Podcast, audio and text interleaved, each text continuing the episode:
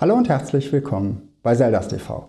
Hier bekommst du jede Woche Tipps und Tricks, wie du deine komplexen Produkte und Dienstleistungen einfacher verkaufen kannst. Heute möchte ich dir zeigen, wie du ohne Nominalisierungen lebendiger schreiben kannst. Für deine Werbung, deine Website, aber auch in deinem ganz normalen Arbeitsalltag. Doch zuerst einmal, was ist eigentlich eine Nominalisierung? Eine Nominalisierung bedeutet, aus einem Verb ein Hauptwort bzw. Nomen zu machen. Nun fragst du dich vielleicht, warum ist das ein Problem? Ganz einfach. Nominalisierungen lassen Sätze unnötig kompliziert erscheinen. Ein kleines Beispiel. Die Konstruktion eines Gebäudes nach neuesten energetischen Standards dient der Einsparung von wertvollen Ressourcen. Das ist so ein Satz, der könnte von der Website eines Konstruktionsarchitekturbüros oder was auch immer stammen.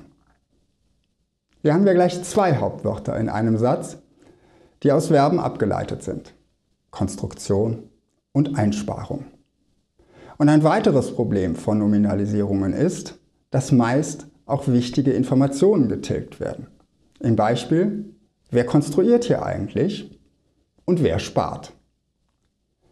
Wenn es mein Konstruktionsbüro wäre, würde ich schreiben, wir konstruieren Ihr Gebäude nach neuesten energetischen Standards, damit Sie wertvolle Ressourcen sparen. Du als Ingenieur oder Techniker kannst aktiv etwas tun, das deinem Kunden nutzt. Sag ihm, dass es ihm nutzt. Und sag ihm auch, dass du es bist, der das tun kann. Dieser Unterschied mag jetzt banal klingen, zeigt aber auch, wie sehr du dich mit der Leistung deines Unternehmens identifizierst oder eben nicht. Es ist nicht irgendwer, der das kann. Das bist du, beziehungsweise das ist dein Unternehmen.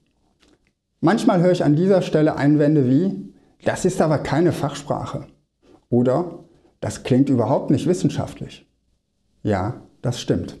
Aber Werbung ist auch kein Gutachten und ist auch keine Diplomarbeit. Sie muss schnell zu verstehen sein und ist daher viel näher am gesprochenen als am typischen geschriebenen Wort. Und damit sind wir auch schon bei meinem ersten Tipp. Wenn du anfängst zu schreiben, für deine Website, für eine Broschüre, aber vielleicht auch für eine E-Mail an einen Kunden, denk an einen Freund oder an einen Kollegen, dem du das Thema erklärst. Wenn es hilft, nimm deine Stimme mit deinem Smartphone auf. Und nimm das als Ausgangspunkt für deinen Text. Die meisten Menschen sprechen nämlich viel lebendiger, als sie schreiben. Mein zweiter Tipp ist, prüfe jedes Hauptwort in deinem Text, ob es nicht lieber aktiv werden möchte und ein Verb sein will. Achte dabei besonders auf Worte, die auf um oder jon enden, wie in Einsparung und Konstruktion. Wenn du jetzt noch aktiv statt passiv formulierst, wirst du fast ganz automatisch festlegen, wer hier etwas tut und wem das nutzt. Das war's für heute von mir.